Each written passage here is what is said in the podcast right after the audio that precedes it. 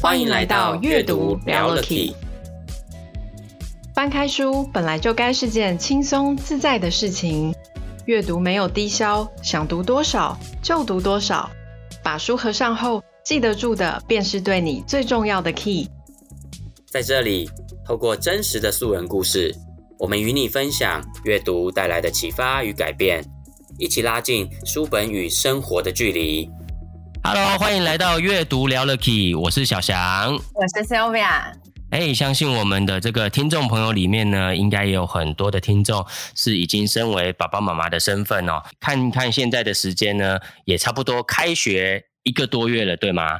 那不知道这个有小朋友的听众朋友们，你们最近心情是怎么样呢？我想哈、哦，这个问题呢，对于我们今天阅读聊了 Key 要邀请来的这位 Key Man 呢，应该非常的有感，因为他本身就是两个孩子的妈妈。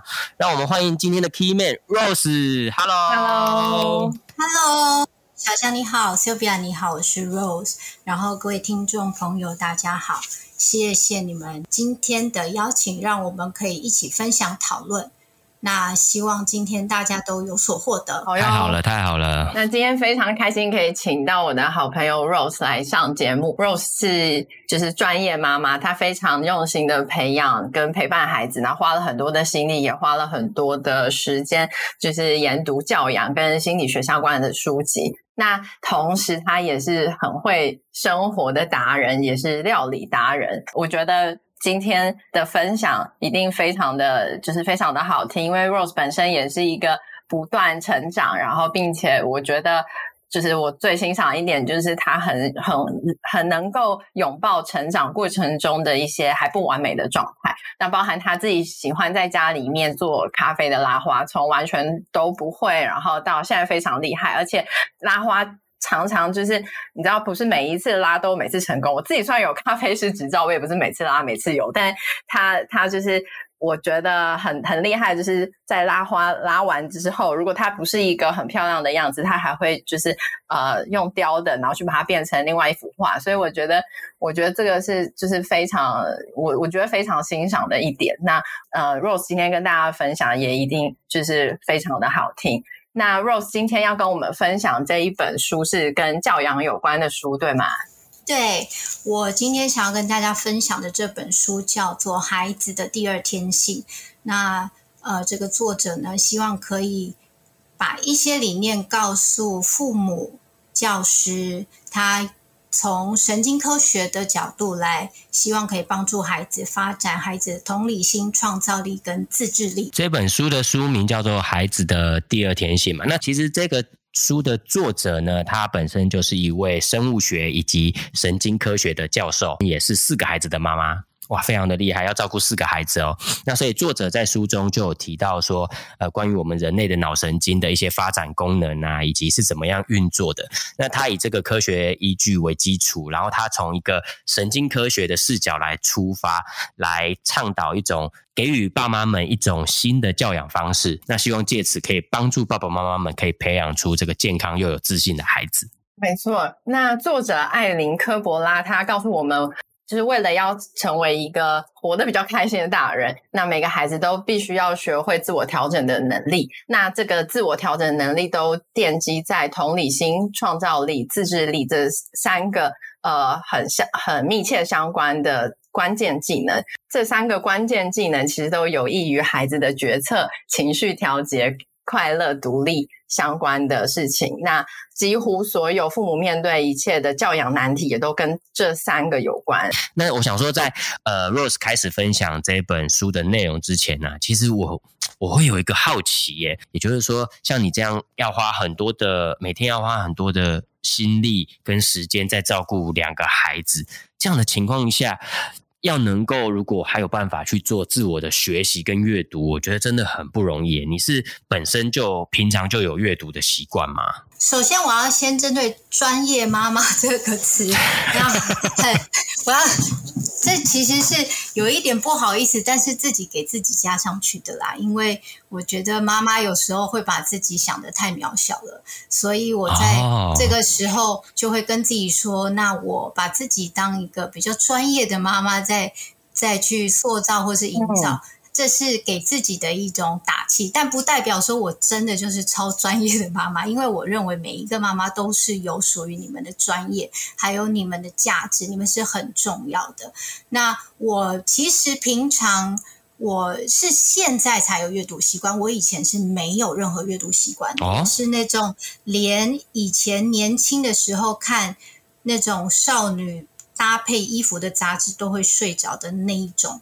所以我看书的状态是不太好的。那为什么我会再拿起书本？说实在，真的是因为我生了两个孩子。那又加上孩子，其实他在很小的时候有很多东西是我们都是第一次。任何的年纪、任何的阶段，我认为我们都是永远的新手妈妈或是新手爸。如果我用一定就是认知里面的一些曾经的教养方式去教养孩子，嗯、我觉得我好像呃没有这么多的工具，没有这么多的方法，所以我才会想说，哎，那我去买一本书、两本书来看一看别人写的武功秘籍是长什么样子，因为我觉得呃。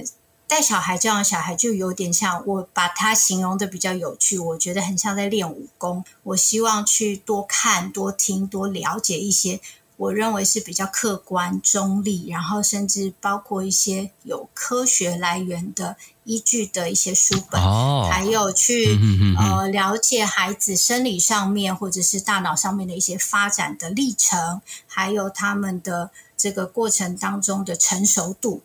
从这些方式去重新认识孩子，嗯、我觉得我会在教养他们或是跟他们相处的时候获得比较多的线索。那这个线索就可以帮助我去看看我可以用什么样子的方式见招拆招，所以我才慢慢的拿回书本。哇，很棒哦！其实只要当爸妈。本身也都有在持续学习的时候，他以身作则在做学习这件事。其实很多时候，你教养起孩子来，就会发现也会比较轻松。而且孩子的确因为看到爸妈也持续在学习，其实对于孩子自己要不断的有成长型的思维来说，也是非常非常有帮助。那那刚刚你我们一直在讲说，Rose 有两个小朋友嘛？诶，你两个小朋友现在都多大了？呃，我大的是女儿，女儿现在二年级，那小的儿子现在是一年级。哦，所以是姐姐跟弟弟。弟弟我我们我们家我自己是我跟我弟弟从小是我们家是两个儿子。那我以前呢、啊，看到有人家家里面是一男一女的小朋友啊，我都觉得。蛮好的，就是有儿子又有女儿。然后我以前小时候，我的印象都会觉得，哇，如果是先生男的，是哥哥跟妹妹，好像印象中哥哥都会欺负妹妹的感觉。然后如果是先生女儿，好像比较好，因为姐姐好像比较懂事，会照顾弟弟。你们家是这样吗？还是姐姐也会欺负弟弟的那种？我讲一下我当姐姐的心声。有人已经忍不住想要跳出来所以姐姐的心声了，是怎样？没有，我觉得就是大家都觉得要一男一女就是一个好字嘛。但我觉得我我会比较喜欢是，如果我有个哥哥，因为我觉得哥哥才会照顾妹妹，然后我觉得弟弟就是会很更小，然后都没有人可以照顾我。所以 Rose，你们家嘞？你们家的姐姐嘞？你们家姐姐跟弟弟他们两个之间的相处，他们是什么样？都什么样的个性啊？对啊。我们家姐姐，她是我认为她是比较属于观察性的孩子。所谓观察性的孩子，就是说她到一个地方，她可能不会马上打入那个团体或是那个环境，她会比较静静的去了解一下这个状况。你可以看得到她的眼睛是左右闪动的，那她在观察周遭的环境或者是旁边人的一些互动，那她会比较慢慢的去。像试水温一样，然后慢慢的去。那他也是稍微比较被动一点点，就是有人来跟他讲话，有人来跟他说，他会比较愿意敞开心房。那他也会比较自我要求，自我要求会比较高一些些。像写字啊，他会有时候会写到生气，然后一直擦掉，一直擦掉。那我会问他说：“哎、嗯，为什么要擦掉？”他说：“我觉得写的很丑。”那我觉得这是一种求好心切是好事，对啊。但是当他太过的时候，他可能会对孩子他自己给自己的一种压力感会会把作业本要求。很高。对对，没错。所以有的时候要求太高的时候。会反而会有一些些当下的反效果，也就是像情绪上面的问题要去处理，就是这样。嗯、那我儿子的个性他，他他也是有一点点在观察，但是他会比姐姐更快速，那他就会比较嗯热络一点，活泼一些。那他创造性我觉得是还不错，他会他会有很多很多天马行空的想法。像他在洗澡的时候，我就会常常躲在门口看。那个看话剧，因为他都会在里面演戏。那我经常如果时间如果、哦、如果不是太太紧急的话，我就会欣赏完这样，然后就最后给他一个鼓掌，说好好，Uncle。那他就会发现，你有买票吗？你有买票吗？因为我是有买票，因为我是我是金本人，所以我有。公关票好吗？啊、哦，公关票还可以到后台去哦，这种是啊。我想说，从小可以给他们机会教育这个使用者付费的观念哦，要看要买票啊。以后我就交代他，都在浴室，他都在浴室门口放一个那个打赏的箱子，放一个帽子反过来。也许哦，也许再大一点，他会这样子做。原来他在家都演话剧。我上次看到他的时候，我就觉得他很活泼，他面部表情很多，他就会在那边跟我挤眉弄眼。好可爱的。那如果相较之下，相较之下，姐姐就比较属于文，那弟弟就是比较属于艺术美学派的那种。那所以你到目前为止，你在跟他们的互动啊，在教养上，对你来说比较大的挑战会是什么？我觉得对，嗯，一般父母来说的挑战，无关就是跟。生活日常有关嘛？譬如说吃东西不吃啊，嗯、挑食啊，然后两个拿同一、哦、明明就是同样的东西，同样的积木啊，你就说别人手上的比较好啦，我的都坏掉啦之类。但是其实拿起来看，两个明明就是都一样。还有现在包括写功课的时候，会有一些情绪，有时候这些情绪可能是生气，有些是难过，有些是悲伤，有些是嗯有点像耍赖呀、啊、等等之类。但是其实。任何的生气到最后，他们不知道怎么样子去处理的时候，就是一种方法，他的面相就会全部转为愤怒。那这个愤怒发在谁身上？嗯、发在我们父母身上。那这时候呢，父母身上的时候，我们没有办法去瞬间的去做解读或者是了解的时候，我们的情绪就会马上被孩子们激起。那这时候就会变成很容易，对，就是那个场上剑有没有？Red corner。Blue corner，然后就叮叮就开始上去，就梆梆梆梆梆，说你到底在吵什么？说你怎么那么凶？然后什么什么就开始变成原本可能是两个小孩之间的一些小摩擦、小状况，或者是小孩之间彼此的一些各自的一些情绪，变成是小孩跟大人之间的对立反抗，常常就会这样。所以这我觉得这是。所以这是我们常常我觉得需要去面对到的事情。我知道，好像很多爸妈在教养上啊，其实真的蛮容易会因为当遇到孩子有情有发生情绪的瞬间的时候，其实自己也会被点燃那个情绪。那当我们自己大人的情绪也起来的时候，其实你就没有办法用一个更高的高度来去处理他们，或者是承接住孩子们的情绪。那其实就会呃，情绪跟情绪就会搅和在一起。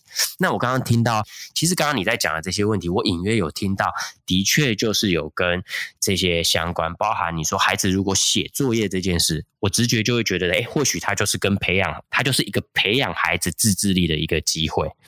哦，然后包含你说的，像你刚刚讲到。弟弟的个性啊，是比较天马行空一点，可以自己去去演话剧啊什么，那个感觉又跟创造力很有关。像你在看这本书的过程，有没有觉得这本书的确是有一些地方帮到你在教养上有一些不同的思维、不同的应对方式或引导孩子的方式？我觉得这本书我非常喜欢的原因，是因为它是从一个呃我们人体大脑的一些神经连接，还有一些比较科学的。呃，研究去做一个出发点。那我们常常在对孩子的时候，我们看到的是一个表象，就是他在生气，他在哭，他在闹，他躺在地上。嗯、但是其实我认为，所有所有的行为，它的背后一定有原因，只是说我们愿不愿意。去花这个时间去了解这个原因是什么，让他有这些情绪，生气、难过，或是在地上打滚。那所有，那你这个人为什么会有这些情绪反应或者是行为？其实都是来自于大脑，大脑的一些解读或是一些感受，然后还有一些神经。神经连接的方式，还有认知上面等等，我觉得都会去影响一个人，不管是大人还是小孩，他的行为还有判断事情的能力跟决策的状态。但是我相信，应该有很多人对于大脑。它是一个太复杂而且太神秘的一个区域了，没有人会知道它到底长成什么样子。所以，我们讲这个有时候会觉得好像呃摸不着头绪，或是无法想象。那我觉得我先从呃一些简单的方式带领大家去做一个小小的想象。我们现在跟着听众，我们跟着这个 Rose 妈妈要来小学堂，要进入 想象空间的。要开始发挥想象力了，是吗？首先，首先呢，我们头脑里面有非常非常多的神经元，这些神经元呢，它就是传递讯息的脑细胞，它彼此呢会呃会连接的非常紧密。那紧密的程度就是你使用的程度，也就是说，如果你使用它。越多，它就会越强壮的意思。那你很少使用，或者是不太去使用，大脑就会知道说，诶，这个东西不太常使用，它是不是不重要？不重要的话，它就会变成，对，它就会把它修剪掉了。那你这项东，这项技能，它就变成你可能之后要再去做，或是再去再去培养，它是可以的。但是它可能没有像我们一开始给它，对，这么熟练，或是这么快速，那它就会变成没有这么的。呃，发达。那如果我们要帮助孩子大脑可以建立他们具有这些创造力的神经元，还有同理心、思智力的话，其实我们关键就是两个字：练习，重复的练习，重复的做。那你说，那我一直要叫他做同样的事吗？不不不，就像我们刚刚讲的，这三种同理心、自制力跟呃创造力，它其实是可以在我们生活当中随时随地的找到。各种各样的素材或者是教材，所以你的意思是说，就是借由在生活生活当中，在各种机会的时候，然后你就是机会教育他们，然后跟他们聊，跟他们跟他们解释什么时候做什么样的事情，然后一些基本的生活规则或者是一些逻辑，你会利用各个呃在生活中出现的各种机会去跟他们解释，然后。就是很自然的，久而久之，他们就会很快就 get 到，甚至是一种很直觉的反应。我看到红灯就该停，我看到绿灯才能走。像画画好了，很多时候画画给他一个图块，然后就说你要画在圈圈里，你要画在圈圈里哦啊，突出去了啦。其实这个时候他就是在创造。那我们你说，那难道我要让他画在桌上吗？那就要看你可以接受的程度。我我真的有朋友把他们家的脸上，哦，那那有可能，妈妈应该会说快去这样。对，趁爸爸趁爸爸这个，你你趁爸爸看电视看到睡着的时候，就开始在爸爸的身上涂鸦，看是画在爸爸肚子上还是脸上这样。我觉得这真的要看家长的忍受程度。像我弟他们家就有一面墙专门给他最小的儿子画，那个墙好恐怖啊！但是他就是就是特别 dedicate 那一道墙，就是让他随便做什么事情，你要画，你要弄脏都可以的墙。但是我相信他们不会说你家里随便都可以画，我的眼睫毛、睫毛膏你也可以画。我相信他们没有开放到这种程度的，那可能心脏要非常大颗，对不对？为了弟弟，为了你的生命安全，对，千万不要拿妈妈的口红来画。是哦，是哦。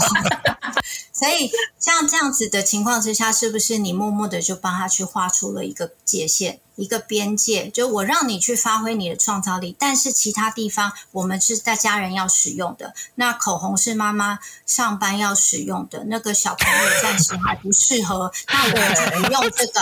那你要把。正确的东西拿给他画啊，你不能说哦，那你就画吧。那你没有给他工具，那他是不是就哎？那你有口红就拿来画，有能够发出任何颜色的就拿来画，有没有？爸爸的相机有没有黑色的框拿来磨一磨也会有那个黑色的东西呀、啊？那你要说哎呀这样子不行，那就是我们给他这个框架的时候，也要给他一些。比如说规范，但是你要给他工具，让他怎么样子去面对这个事情。我让你画，那但是只有这面墙，或者是有些家长像我是没有办法家让家里让开放让他们画，所以我买了很多的绘画本。然后我就会跟他们讲说，我知道你们很想画画。当你很想画画的时候，你可以画在这张纸上。那我我尽量不去讲说你不可以画在哪里，你不可以画在哪里，因为你不可以画在墙上。你是不是强化了这句话？因为你这句话多讲了一次，你多讲一次，他可能就多。对，真的，你越讲不可以的，他们越喜欢做。所以我会尽量就是。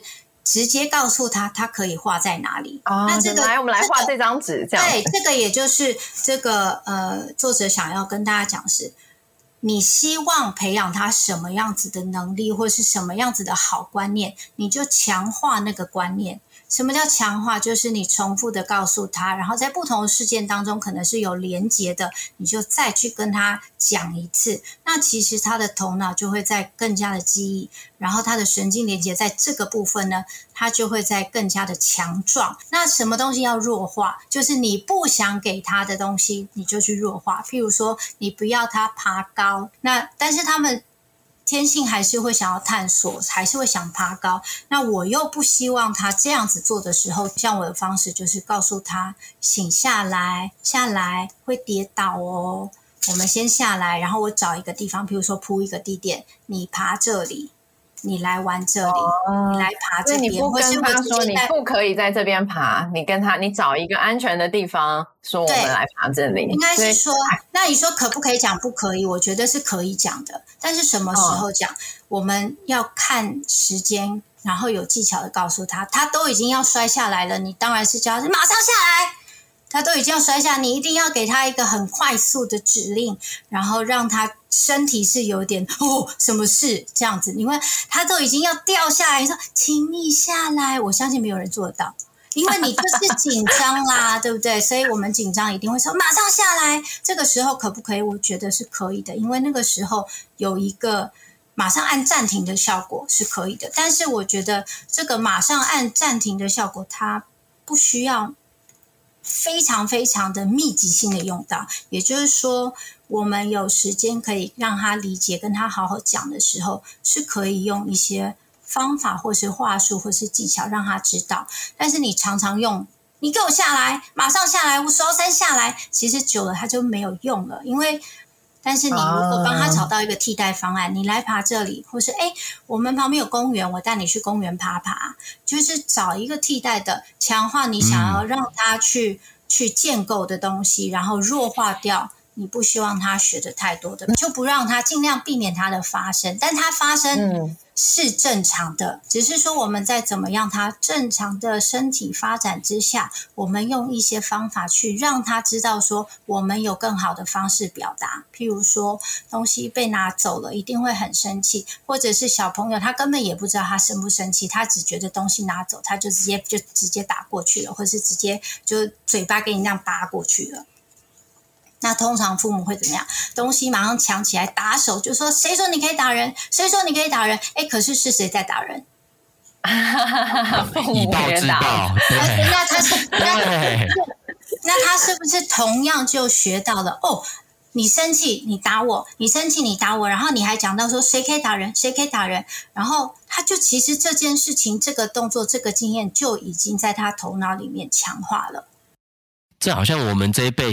的小时候很常看到有这种教养方式，真的是爸妈是是拿着或者是老师啊拿着棍子来处罚那些打同学的学生，这样现在现在这样自己乍听之下也会觉得这个好像很很也蛮不符合逻辑的感觉。对啊，因为小朋友以后就不知道有其他方法可以解决这件事情，嗯，你就觉得所有事情都需要用打人来解决。因为我爸妈也是这样解决我的。那那书中有在像假设说哈，那他都提到说，我们就是要透过经常让孩子去启动这样的神经元嘛，然后就可以去创造我们希望培养他们的那三大能力。那各自有没有说，诶，可以怎么样去帮助他们培养？用一些什么样的技巧可以培养他们的？例如说像创造力啊、同理心啊等等等。书中有没有提到各自的一些呃技巧来帮助孩子发展？像平常我们一定会遇到小朋友在玩玩具，对不对？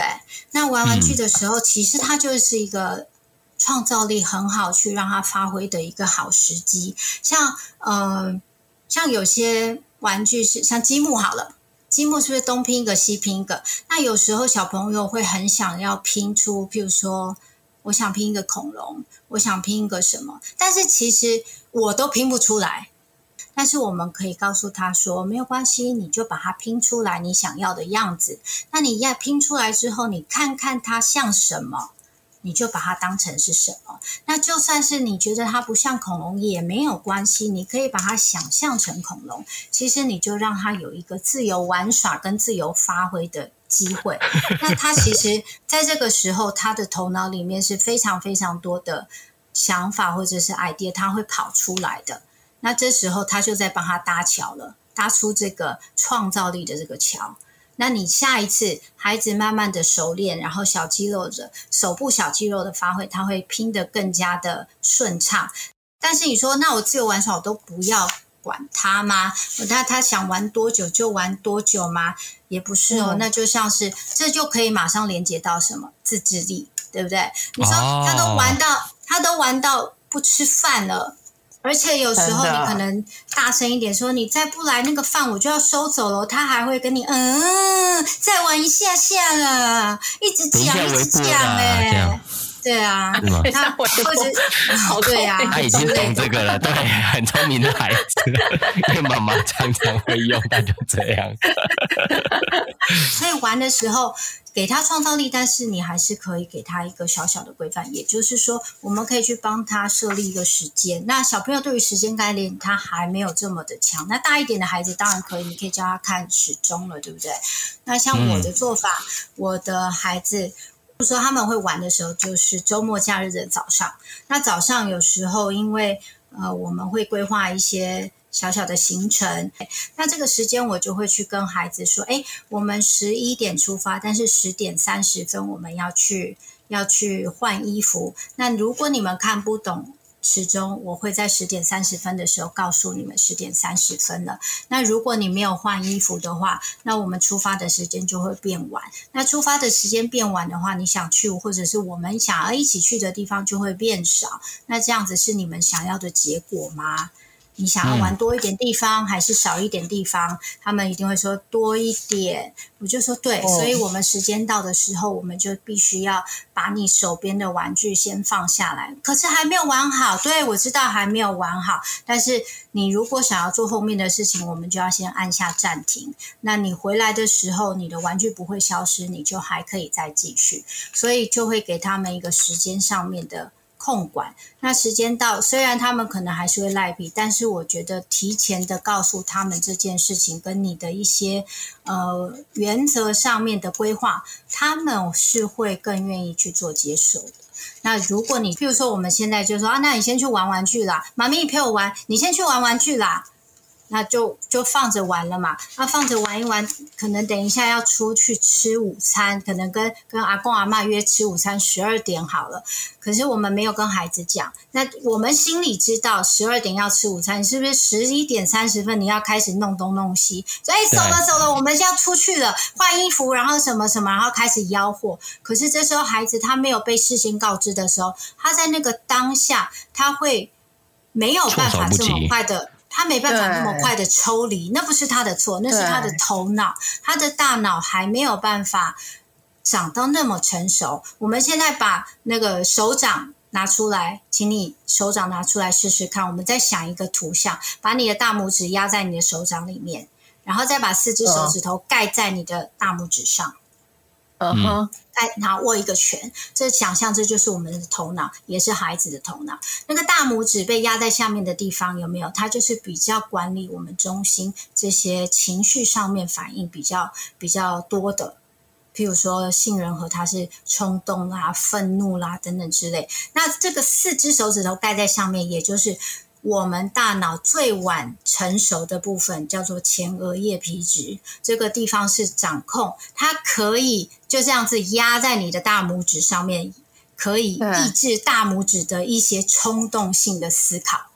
那它要需要时间去成长，因为它在最外面，而且它最远。他在你的头脑前面的地方，所以他长到那个地方的时候，大概已经二十四、二十五岁了。他要花那么久时间，所以你说孩子这时候，那个是跟自制力有关吗？还是是跟什么有关？最晚你说最晚发育出来那种是自制力、自制力、判断力、你的思考力、你的逻辑性，任何东西他都要经过他的思考跟判断。所以他是非常重要。专注力也是在这边吗？专注力也可也是。他就是会睡很晚呢，所以他其实是有可能在这个之前，他没有办法在像想我们心里想象中这么的理性去做每一件事情的判断。我们拉回刚刚那个例子，小朋友，你跟他说走了，我们跟阿妈十二点要吃午餐，可是你没有先跟他讲的时候，你就像是在他，你就启动了他大拇指那个情绪的地方。虽然理性上面是说我们现在要先去吃晚吃午餐，但是他。他现在最想做的是什么？是玩玩具。他们会，孩子的大脑还没有长成熟到这个状态，他会先启动他大拇指的这一个。这一个区块，那就是他想做什么，嗯、他就做什么。他想表达什么，停不下来，他停不下来，他也没那么快速停下来。嗯、于是他就说：“我现在就是要玩，我尿下去我也要玩，我现在没有要换裤子，我就是要继续玩。”然后爸爸妈妈就疯掉了，有没有？然后爸爸妈妈的大拇指那个区块也被他启动起来之后呢，就爸妈的。大恶魔就统治了他的头脑。我数到三，马上现在来给我换，不然我把你的东西全部丢掉。这样子，结果就变成大家都在用情绪上面去做一个互动的时候，反而效果不好。嗯、所以提早的去告诉他们，譬如说刚刚说，哎，我们我们可以提早在之前说，我现在让你去玩玩具哦，可是你要记得，等一下我们要跟阿嬷吃饭。那这个时间我会先提醒你，你记得那时候玩具就要先收起来。玩具没有消失，它还是可以玩，但是我们先跟阿嬷吃完饭回来再玩。虽然他可能到点还是会有一些情绪，但是那个情绪的爆炸程度可能会小一点点。其实我觉得刚说的这一段很、oh. 很同理小孩，就是他这本书感觉他用生理，就是头脑构造或者是一些激素呃神经元的方式，让你理解小朋友其实他们他们在二十四岁以前其实没有我们想象中的自制力。其实我们自己反观自己小时候，可能自己本来就都是个屁孩了。所以我觉得这本书让我们就是去同理到，就是小朋友他会有这些反应。那家长要用怎么样的方式去因应会比较好？像我觉得刚 Rose 说，就是呃，可以早点让小孩知道今天的计划，他们就会学着时间分配这件事情。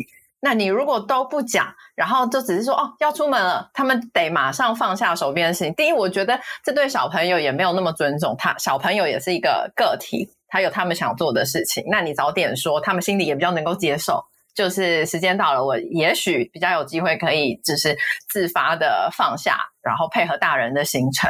但你像我在家里常看到，就是说，哎，走了，那他们就得需要是马上放下现在他们在玩的东西做的事情，然后去配合大人。可是他们心里面会有一些，会有一些，对，有一些情绪在，然后就变成说。爸妈跟小朋友之间的沟通或者是关系就没有那么好了，对。然后他们自己本身也没有去养成时间管理或是自己的一个自控力，所以我觉得这这点很重要。哎，对，像刚刚 Sylvia 有讲到说，其实这是父母对孩子的一种同理，对不对？所以什么叫同理？同理心，同理心，大家都觉得有点抽象。其实我一开始也觉得到底是什么是同理心，但之后我找到四个字，嗯、我觉得很。很贴切，而且很可以让大家知道，就叫做感同身受。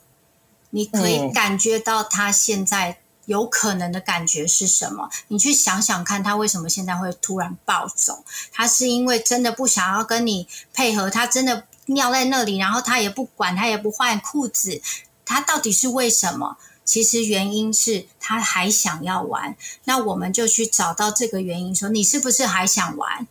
先帮他讲出来，你猜猜看，他你他有可能生气的原因是你是不是还想玩？他可能说对啊，你又不让我玩。哎，孩子，我没有不让你玩，只是你现在尿湿了，我们必须先去换，换好处理好，你可以继续玩。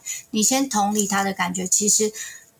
你让他知道说，哦，我的爸妈知道我到底气什么的时候，这个同理心的连接就出现了。当他出现的时候，你这么做。他其实就可以感觉到说，哦，我妈妈没有骂我，他只是跟我说，现在裤子湿湿了，我要去换。他会第一，他会更愿意配合；第二，你已经在他的头脑里种下了同理心的那一颗种子，他就会长成另外一棵同理心的树。嗯，他就是像刚刚说，就是小朋友就是打人，然后你又打小朋友这种。就是恶性循环。可是，如果可以种下这个种子，这个大树的种子，告诉他们说：“OK，正向的示范，正向示范，身教去如何同理别人。因为你同理孩子，孩子也学习到你在同理他这个过程，他就可以同理他自己的人际关系里面的人，其他的同学啦、老师啊，甚至是他也可以同理父母。”所以我觉得，我觉得这个身教其实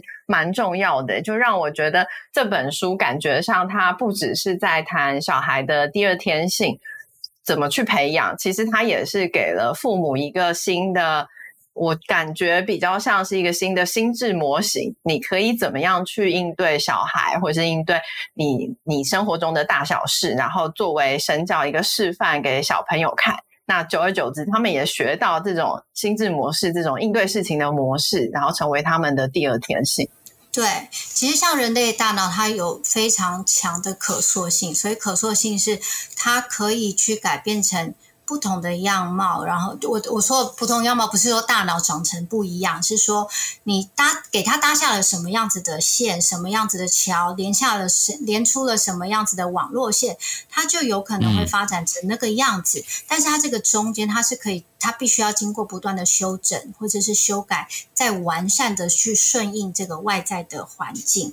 然后呢，这个过程就是你必须要不停的学习跟调整。那我觉得像 Sylvia 讲的很好，为什么所谓说身教、言教、身教、言教？那很多父母也会说，那他就讲不听啊，我就只能怎么样子啊？没有错，我其实我可以理解那样子的无助感，但是。嗯，我认为真的会有一些更好的方式。如果我们有机会可以去认识，真正认识孩子他身体的缘由，可能发展程度。有什么样子的状况，而导致他比较容易现在冲动啦，或者是听不懂啦？像我儿子这样讲很多次，讲很多次，你要记得要把功课放书包哦，好，放书包哦，好，放书包了吗？放了，好，然后你真的要不要再讲了啦？我放好啦。结果我刚看到他铅笔盒没有放到书包里，就在我的旁边。对，对，但是对，所以说很多很多事情就是他。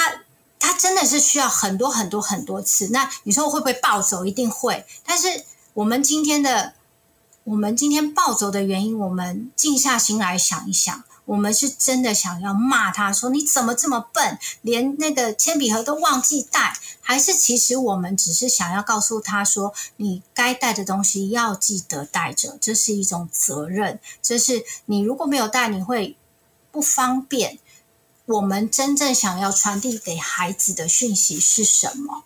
那我们有没有更好的方式去传递给他？其实，在传递讯息的时候，我们想象一下，如果今天我的同事或者是我的上司跟你说：“你这东西什么鬼东西啊？拿回去重做。”他的初心是什么？求好嘛，求完整嘛。可是，如果这样讲，你虽然知道他的初心是为了这个公司的好，为了我们的成果更好，可是你接受的程度在哪里？你是不是会觉得啊？你是不会讲人话哦？你不会好好讲一点吗？对，能怎么对？所以你虽然知道他的初心是好的，可是你会有一种种想要反抗的感觉，就会觉得我不是这么想配合，即便他是道理的。嗯、为什么？因为他已经启动了我们的这种。很本能性的情绪反应，情绪反应它就会让你要不是作战，要不就逃走，要不就是停在那边。呃，现呃呃，现在现在怎么办？所以其实我们在跟孩子沟通的时候也是这样。如果我们启动了他比较激动的那一个那个区块，那你所有的讯息都会被挡在外面。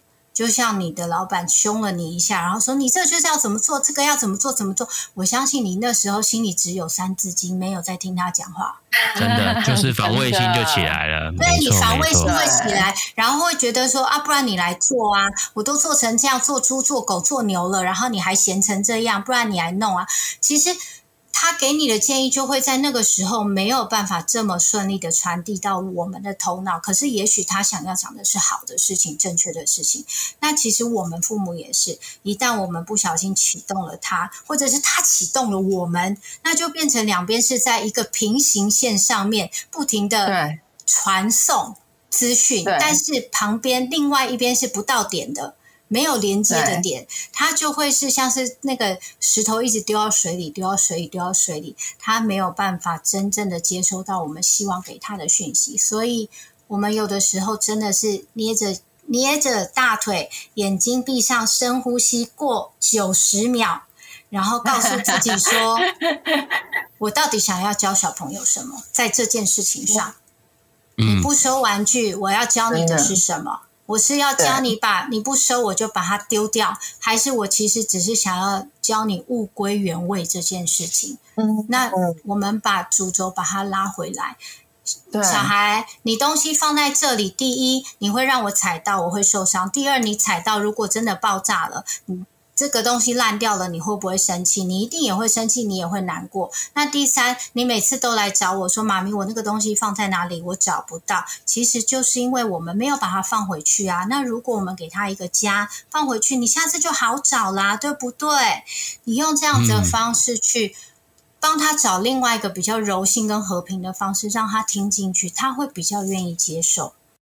而且我觉得你刚刚的提醒，我觉得很棒的是，就是家长要不管，其实不管是教小孩，或是跟其他人相处啦，就是在你自己被 trigger 的时候，要想一下我们现在的目标是什么，就是想要教给孩子什么，或是我们现在要达成的目标是什么。然后，其实，所以我就想到，不要忘记那个沟通的目标。对对对，然后你尽量，因为我觉得身为大人，你本来就是比小孩有自制力，所以这个我觉得是大人的责任。像我们在第十集的时候有请妮塔分享活学，就是呃简体版教人生只有一件事，那那集里面就在讲说家长要怎么样修自己，对不对？就是你你自己的心理，你自己的心理状态是好的，情绪是平稳的，你才有办法，就是呃。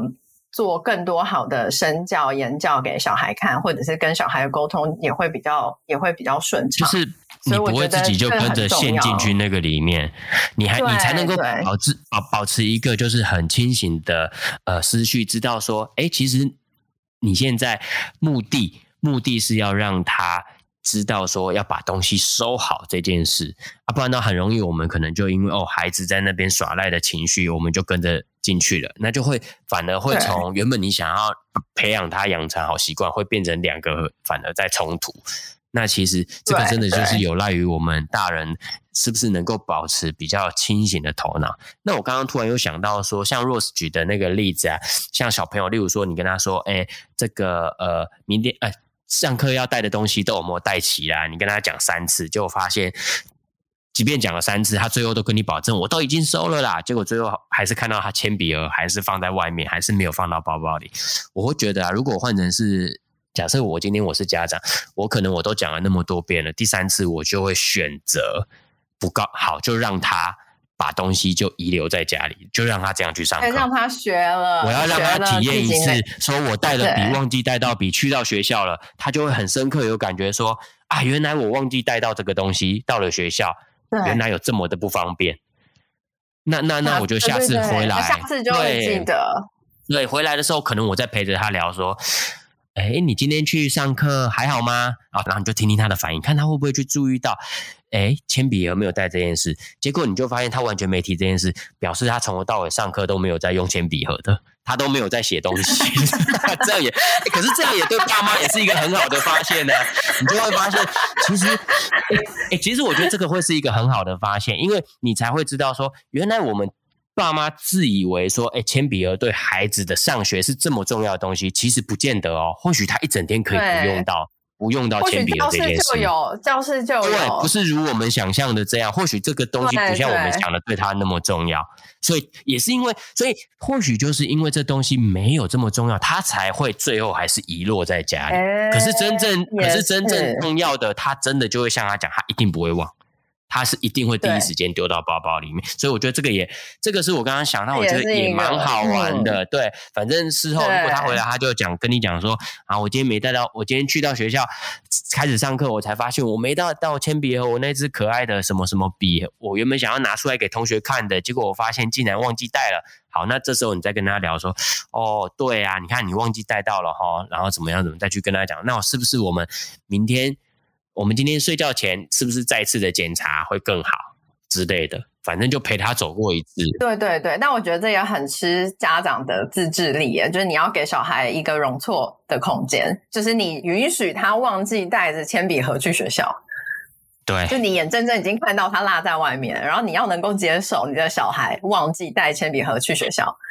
就为了可以让他学 学这一个教训，学这一课，我觉得这个家长也是要有自制自制力的。就是你如果一直觉得不行，忘东西，我就是要你带这个东西回去，他他学不到这一课。所以我觉得有时候是需要尊重小孩自己的决定，然后他在他的决定当中可以去跌倒，从小就让他去学习承担。对对，承担那个责任是你自己忘记带的，这样我有提醒你好吗？嗯、对，没错。对，有的时候是是需要让他们去承担一些这样子的自然后果。我们所谓的自然后果是说，哦，我没有带铅笔盒，然后呢，所以我今天在学校很不方便，这叫自然而然发生的后果。嗯、但是我们不是不是说，哦，你没带铅笔盒，所以你要罚站，你要没你没带铅笔盒，所以我打你。其实这样他就没有办法连贯起来，就他会搞不清楚到底是你打我到底是为什么。那我们要怎么样子去帮助他记得他要带铅笔盒？其实这是我们要帮助他去做调整。没错，没错。帮他找到一些方式，譬如说，哎，你为什么会忘记？我昨天跟你讲很多次喽，他可能他就忘记了。好，那我们来一起想想看，有没有什么方法可以？比较不会忘记，这时候你可以让孩子去发想，跟你做讨论。我觉得 Rose 你讲到重点了，是你讲到一个很重要的点。其实我们陪着孩子解决问题的时候，其实就会像你讲的，他可能就会动用到你说的这三种能力了。可能同时他就是一个综合表现，他就这三个能力都要。可是其实目的就是解决眼前的问题。哎，所以其实我就哇，这样讲一讲，我觉得哎，蛮好做一个。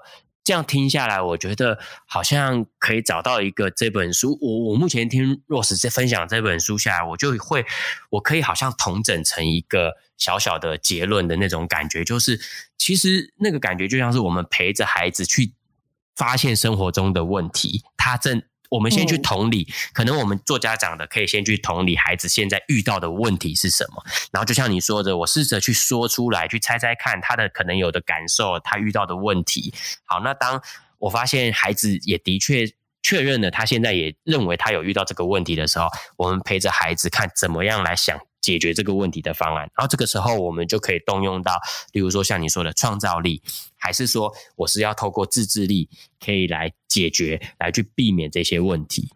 所以我觉得，好像整个综合性的来讲，这本书它培养的这三个能力，的确是可以帮助我们陪着孩子去解决他遇到的问题。像刚刚小强讲的很重要，就是我们去帮忙孩子发现这个问题，然后去回应孩子在这个问题当中的情绪，这很重要。这个部分就是同理心。然后呢，你。他难过，你就说出他的难过。你难过是因为是因为忘记带铅笔盒吗？你今天有被老师责备吗？他可能就会告诉你。让你这样会引导他去回想跟思考这件事情给他带来了什么样子的后果跟结果，然后再去同理到让他去讲出他的情绪，说我今天被老师讲说怎么没有带铅笔盒，然后我就不好不方便写，我还要去借笔之类的，他就会开始说哦，这件事情有什么样子的。的的状态，然后我爸爸妈妈没有因为这样子就批判我骂一顿了，反而是会说：“哦，我知道你有点难过，因为老师说你你的东西忘记带了，对不对？那那怎么办？你明天还要再忘记带吗？”你就会让他发想，他一定会说不要。那这时候我们就照顾到他的情绪，那他其实会是更稳定的，愿意跟你去思考这个问题，而不是就暴跳如雷说我就忘记带，就忘记带，不然怎么怎么。那这样就又又变成又变成到一个没有办法正常互通我们想要传递消息的一个模式了。所以你。又照顾到他的情绪了之后，再把他拉回到说：“诶，那你觉得可以怎么办？你有没有什么好方法？”嗯、这时候我们就这件事情这句话，他就运用到了创造力。他可以他可以就可也许就想，那不然我把铅笔盒放在我的呃书包前面。哦，好啊，好方法啊。那放在书包前面不怎么不干脆放进去呢？对不对？他他他也许就会想到一个方法。哎，那那我不然我在铅笔盒前面贴一个。那个贴一个纸条说记得要带哦，我说诶，这是好方法哦。那如果你记得要贴纸条的时候，是不是顺手把它放回书包更快呢？就变成你们一直在创意创造，然后脑力激荡，帮助他去想出不同的解决方法，然后他去思考哪一个对他来说最方便最好。哇！他可能想到最后就说：“诶，我觉得妈咪。”我好像还是真的像你讲的那样，直接放进去就好嘞。这样我就不用洗那个啦，然后我也不用还要把它放到书包前面，然后隔天再把它从椅子上面拿起来放进去。那这样我就直接把它放进去不就好了吗？诶，对啊，你有听懂哦，对不对？那他就也许就可以在这个过程当中找到他属于他自己的。虽然这个这个 option 是我们协助他想出来的，但是最后去做决定的人是谁？是他自己，是他。可是我们也没有省略掉一个，好像是陪伴他，或者是说跟他一起共同创造的这个过程。所以我能想象那个过程其实是非常非常的呃很有趣的啦，真的是很开放式的。那今天因为时间的关系啊，我想说，Rose，你有没有如果说要为今天这一集做一个结论，哎，你有没有哪一句什么样的一段话？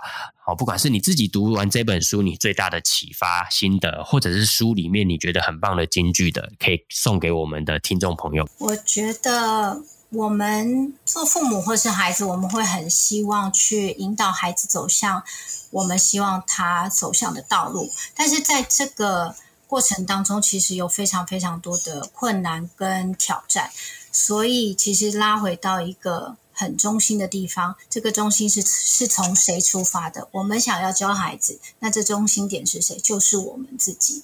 所以，当我们在教孩子之前，嗯、其实要先想想看，我们是不是要先真的调整，或者是改变自己的一些曾经既有的一些观念、认知，或者是一些教养方式。